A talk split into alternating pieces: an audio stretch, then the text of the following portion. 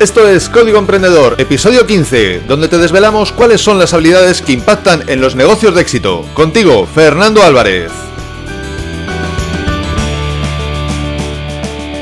Bienvenido un episodio más, una semana más, siempre desde la trinchera, desde donde los emprendedores producen resultados, desde donde tiene lugar la acción. Supongo que a ti también te ha pasado, o tal vez te esté sucediendo incluso ahora, que por distintos posibles motivos eh, estás sin ganas de hacer nada. Esto realmente es un problema porque aparte de los problemas que ya puedas tener, que incluso puede que sean los que justo te han producido este estado emocional, esta situación en la que estás, si no avanzas, si no haces lo que sabes que tienes que hacer, añadirás más problemas a tu trabajo, incluso, por supuesto, a tu vida. Tal vez porque no estás mandando las ofertas que tienes que mandar, o porque no estás cumpliendo con los trabajos mm, que te han pedido esos clientes, que, con los que te has comprometido. Digamos que al final tienes que seguir avanzando, porque si no, los demás avanzan eh, más allá de donde estás tú, y eso termina siendo siempre un problema. Sé que cuando estás en una situación así, te resulta muy difícil, muy difícil hacer cualquier cosa, dar tan solo un paso hacia adelante, pero es muy importante, muy importante que lo des, es crucial que lo hagas. Y aquí te traigo 9 más 1 sencillos trucos o atajos, si prefieres denominarlos así, que te ayudarán a lograr avanzar en la dirección adecuada en tu proyecto empresarial. Empecemos ya, no vamos a dejarlo para más adelante, vamos a por el primero. El primero, Haz las cosas simplemente, sin pensar si tienes ganas o no las tienes. Simplemente haz algo que sabes que tienes que hacer. ¿Tienes que mandar un email? Hazlo. No pienses si estás animado, si te apetece, si no te apetece, si tal vez estés en la disposición de crear el mejor email, no importa. Manda el email. Si es necesario, es escueto, pero mándalo. ¿Tienes que hacer una oferta? Hazla. No pienses más.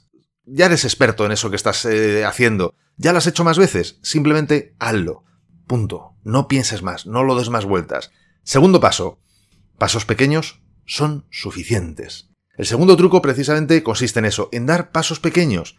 No esperes dar un gran paso, no te preocupes porque el paso realmente lo que estás haciendo es muy poquito, no importa, estás avanzando. Un pequeño paso es mucho mejor que ninguno. Y de pequeños pasos se, digamos, se componen grandes caminatas. Así que pasos pequeños son suficientes. Tercer truco o atajo. Las rutinas son importantes. Cuando estás en un estado emocional de ese tipo, de este tipo, de este calibre, es importantísimo que te establezcas rutinas, rutinas para levantarte, rutinas para acostarte, rutinas para hacer casi te diría que cualquier cosa. ¿Y eso qué es lo que te aporta? Te aporta la posibilidad de entrar en un modo mecánico, de un modo en el que no tienes que pensar qué va después, simplemente haces el paso 1, después el paso 2, el paso 3 de tu rutina, la que tú has establecido. Por supuesto, es importante, es conveniente incluso, si puede ser que establezcas estas rutinas antes de estar en un estado emocional así. Pero bueno, si ya estás así, si ya estás en este estado emocional, no importa, establece una rutina, volvemos, acuérdate de los trucos anteriores, sencillas, pequeñas, no importa, lo importante es que sea una rutina. Ya la ampliarás, ya la mejorarás, ya la harás más sofisticada si es necesario, pero establece rutinas y lleva a cabo esas rutinas. Cuarto truco o atajo. Disciplínate para ir a dormir a una hora concreta y levantarte sí o sí a la misma hora de, a la misma hora de siempre, a la que tú establezcas.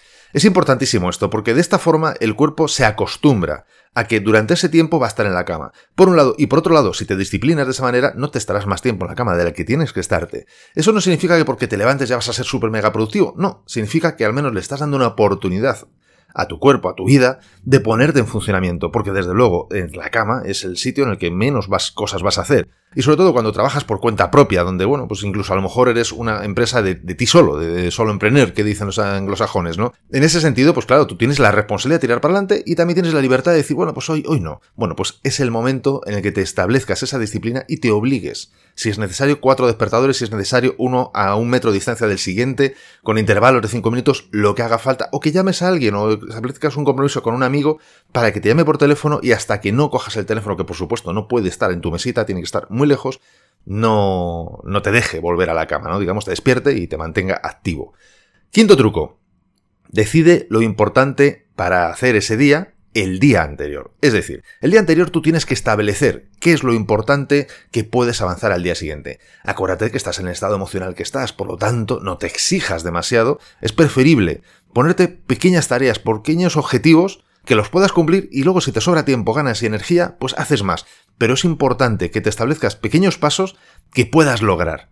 Es mucho mejor lograr esos pequeños pasos y tener la pequeña o no tan pequeña satisfacción de haberlos hecho que tener un, determinar un gran paso y luego no darle y al final del día pues tener la insatisfacción de, jolly, mira, otro día más que no, que no lo he logrado.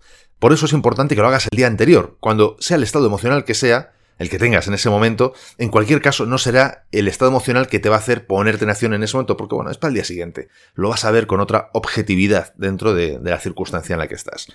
Sexto truco o atajo. Ve despacio si es preciso, pero toma pocos descansos. Es decir, si tienes que ir despacio, vete despacio y toma pocos descansos. ¿Por qué? Porque cuando descansas, cuando te paras, te pones a sentir, te pones a dar vueltas a la cabeza y esto no te va a ayudar a avanzar. Entonces, si es necesario ir despacio, si es necesario hacer cada tarea más lentamente, sin estrés, sin agobios, sin técnicas de pomodoro ni cosas extrañas de planificación y de productividad, ok, no hay problema. Lo importante es que no hagas muchas paradas en estos casos. ¿Por qué? Porque cuando paras te pones a pensar, te pones a dar vueltas, vuelven otra vez las emociones, etc.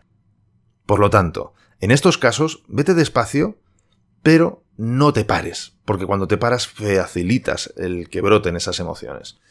Paso 7, digamos truco 7, eh, o atajos número 7.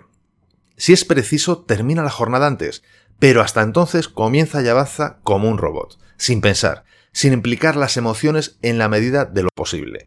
Es decir, justo más o menos, lo hemos ido comentando un poquito antes, tienes que funcionar de forma lo más automática posible. Por eso el tema de las rutinas, por eso el tema de la disciplina de levantarte una hora, por eso que lo decidas el día anterior, para que ese día simplemente cojas la lista de las cosas que tienes que hacer y ¡pum! te pongas una tras otra a hacerlas. Incluso si las puedes dejar ya en un orden, perfecto. Mira, primero esto y después la otra. Perfecto.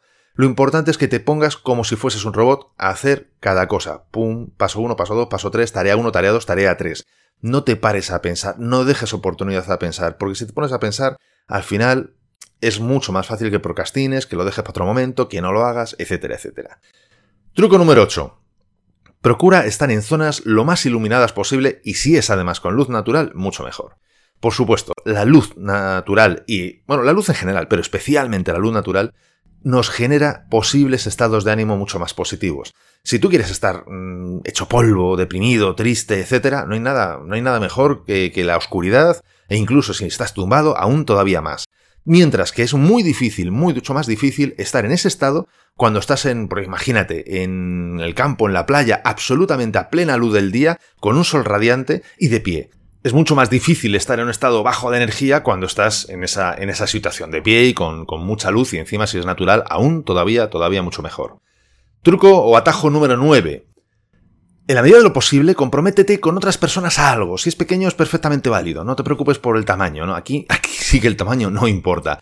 Puede ser tener una reunión, puede ser que te le entregues algo pequeño, algo en lo que te hayas comprometido, o que hagáis algo juntos, eh, un episodio de un podcast si estás haciendo podcast, o un blog, o, o una oferta, o lo que fuera, un compañero de trabajo, un colaborador, un amigo, lo que fuera. El caso es que esto te va a ayudar a mantener tu mente ocupada, porque no vas a tener que pensarlo todo. La otra persona te va a estar hablando, tienes que estar escuchando, te va a estar, digamos, de alguna manera empujando a que tengas actividad. Y bien, y ahora vamos al más uno, a ese décimo truco atajo que no podía ser otro, por supuesto, y es que si ninguna de estas cosas o alguna otra que tú puedas, eh, bueno, pues tener en la, en la manga, ¿no? Digamos, algunas en la manga, que te pueda ayudar para ponerte en acción cuando estás así, por supuesto, por supuesto, siempre busca la ayuda de un profesional. Cuando no consigues avanzar, lo importante al final es que tú resuelvas el conflicto en el que estás. Y esto a veces lo podemos hacer por nosotros mismos y otras veces pues tenemos que buscar ayuda externa. En muchas ocasiones un coach, un psicólogo o bueno, un, cualquier otro especialista, un terapeuta, dependiendo de, de nuestra circunstancia, en nuestro caso,